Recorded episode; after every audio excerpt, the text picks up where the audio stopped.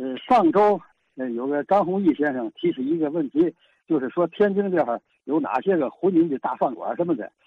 我那么汇总汇总啊，这天津市的回民饭馆以前啊有四个楼，有四个德，有两个记，还有两个兴。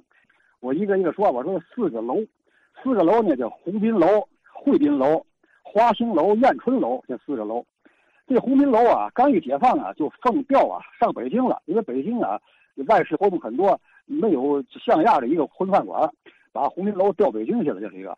燕春楼呢，在这个南市口那儿啊，呃，荣大街那儿。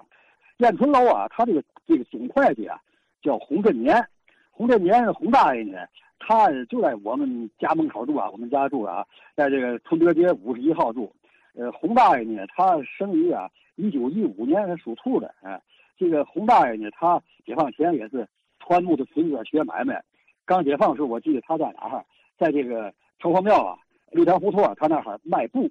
后来呢，就是他这人特别精明啊，算盘打的也好，账算的也好，被聘请到到燕春楼担任这个总会计。哎，在燕春楼多年啊，这洪振年洪大爷，他还是啊，咱们西北角啊，青天南大寺第一任董事长。嗯，这个洪大爷已经倒无上了，就是说他在门口这个影响很大。再说四个楼，再说四个德，有永元德、曾兴德、恩裕德、文祥德。这文祥德在西北角，这几个饭馆都中型饭馆也不错。